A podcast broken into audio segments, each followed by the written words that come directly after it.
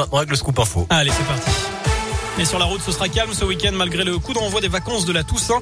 Bison futé, voie vert ce soir avec demain et dimanche également dans les deux sens. Attention en revanche la semaine prochaine sur la RN 88, encore des travaux et des fermetures.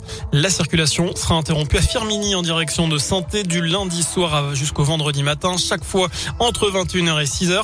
Fermeture aussi en direction du Puy mardi et mercredi soir. À Santé, c'est dans le secteur de Montplaisir que la circulation sera interrompue également toutes les nuits de lundi à vendredi en direction de Firmini.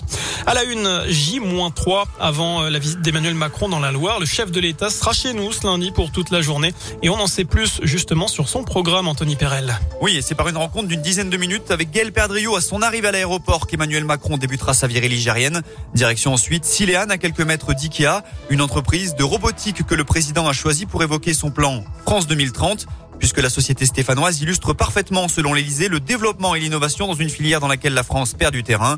Ce sera aux alentours de 11h30. Le président verra donc des robots, échangera et déjeunera avec les salariés avant de prendre la direction de Montbrison et de la friche GG du nom de cette entreprise qui était devenue leader dans le domaine des jouets durant les 30 glorieuses et qui fait l'objet d'un plan de réhabilitation puisque ce sera la deuxième thématique abordée durant cette journée, le fonds friche et ses 300 millions d'euros mis sur la table et dont Montbrison bénéficie. Après une rencontre avec les élus locaux à la mairie peu après 16 heures, Emmanuel Macron quittera la Loire qu'il vient visiter pour la première fois depuis qu'il est président de la République. Merci Anthony, vous retrouvez euh, son programme complet à Emmanuel Macron sur notre site internet radioscoop.com.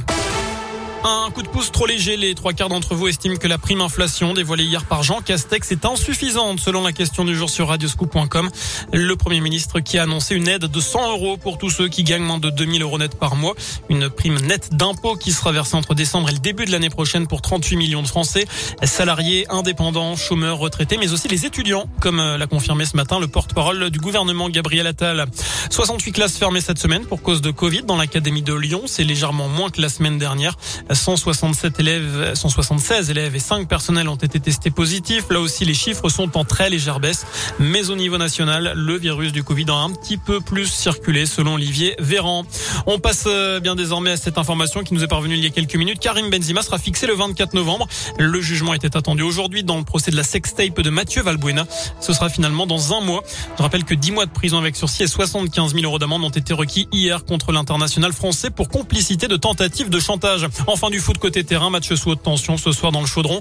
Les Verts, bon dernier, sans victoire défi en jeu en ouverture de la 11e journée de Ligue 1. C'est à 21h. Invitation à gagner euh, ici dans MyScoop avant 18h.